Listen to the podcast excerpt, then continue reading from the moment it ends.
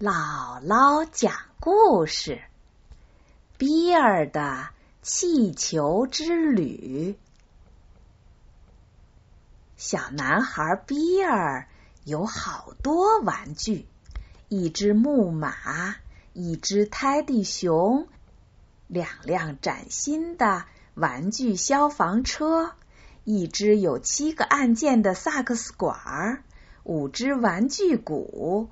两个小丑木偶，一辆自行车，还有一个最大的玩具——一辆带脚蹬的敞篷小汽车。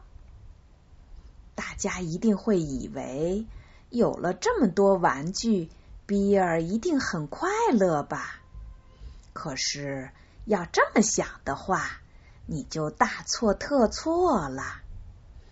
比尔把所有的玩具都扔在一边儿，他一门心思就只琢磨着一件事儿，那就是像鸟儿一样在天空中飞翔。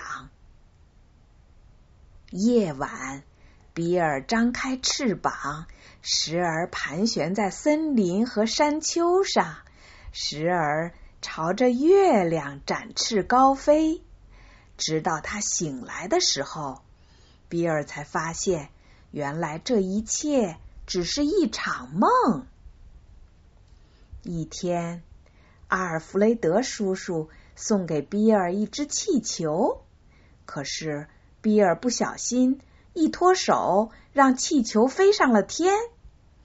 阿尔弗雷德叔叔很生气，但比尔却欢喜雀跃，因为。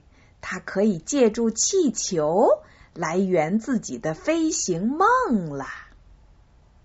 尽管用气球来实现梦想的希望很小，但比尔还是决定全力一试。他拿出自己所有的积蓄，买下了六只气球。回到家，比尔拿着气球，顺着梯子爬上了屋顶。然后攥着气球飞身一跃，扑通一声，不幸的事情发生了。比尔重重的摔到了地上，左脚骨折了。虽然脚上打上了石膏，可是比尔并没有放弃他的梦想。他认为飞不起来。是因为气球太少的缘故。可是，怎么才能弄到足够多的气球呢？比尔的生日马上就要到了，他邀请了上百人来参加自己的生日聚会。他请求所有接受邀请的人送给自己一两只气球作为生日礼物。生日聚会热闹极了，比尔也收到了很多很多的气球。少量的气球是安全的，但大量气球聚集在一起就有可能产生危险。比尔并不知道这一点，他把气球系在床的四个角上，计划明天。再做一次飞行尝试。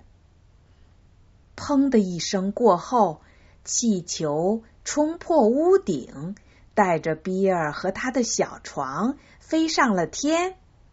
比尔这个小傻瓜还不知道发生了什么事情，他以为自己仍在做梦呢。正在闲聊的大人们大惊失色。他们跑到屋外，尖叫着：“不好啦！屋顶破了！啊，比尔怎么飞到天上去了？”消防车赶到了，消防员们架起了梯子，可是太晚了，比尔已经飞得很高了，消防梯够不着他了。这时候，比尔终于从睡梦中醒了过来。他看见美丽的夜空中繁星闪烁，地面上的灯光就像一串串的珍珠项链。天亮了，在明媚的阳光下，地面上的房屋看上去非常非常小。远方的大海波光粼粼，海面上的大小船只穿梭忙碌着。比尔的父母开着车在地面上紧紧的跟着他。比尔的爸爸大声喊着：“千万别动啊！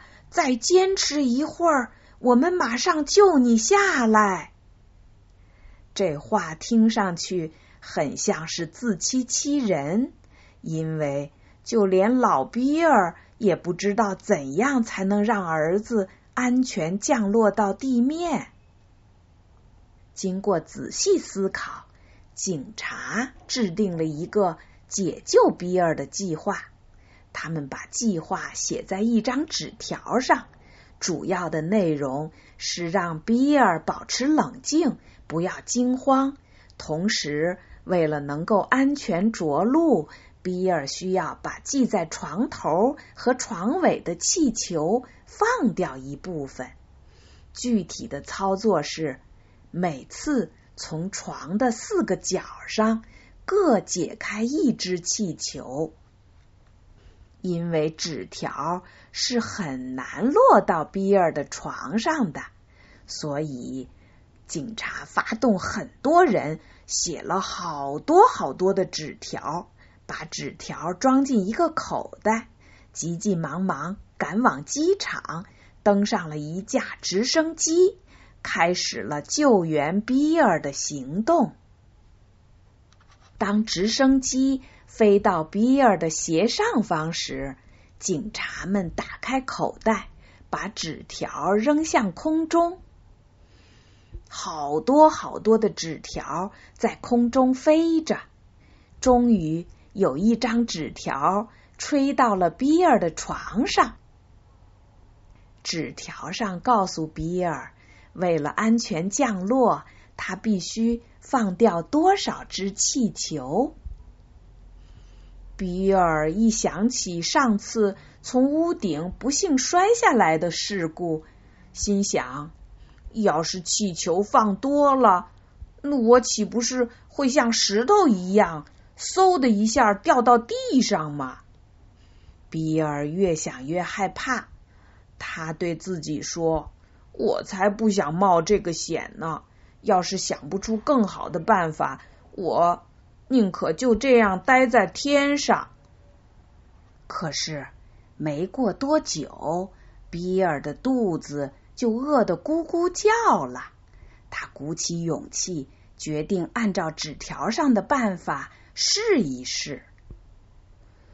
跟预想的一样，放掉了很多气球以后，比尔。安全降落在一片草地上，他高兴极了，喊着：“嗨，我回来啦！”爸爸妈妈从远处跑过来，紧紧的抱住了他。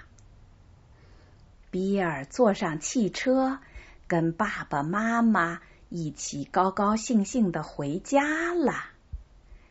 比尔终于实现了自己在天上飞的愿望，但是他也知道了太多的气球是很危险的，他再也不想像这次一样冒险了。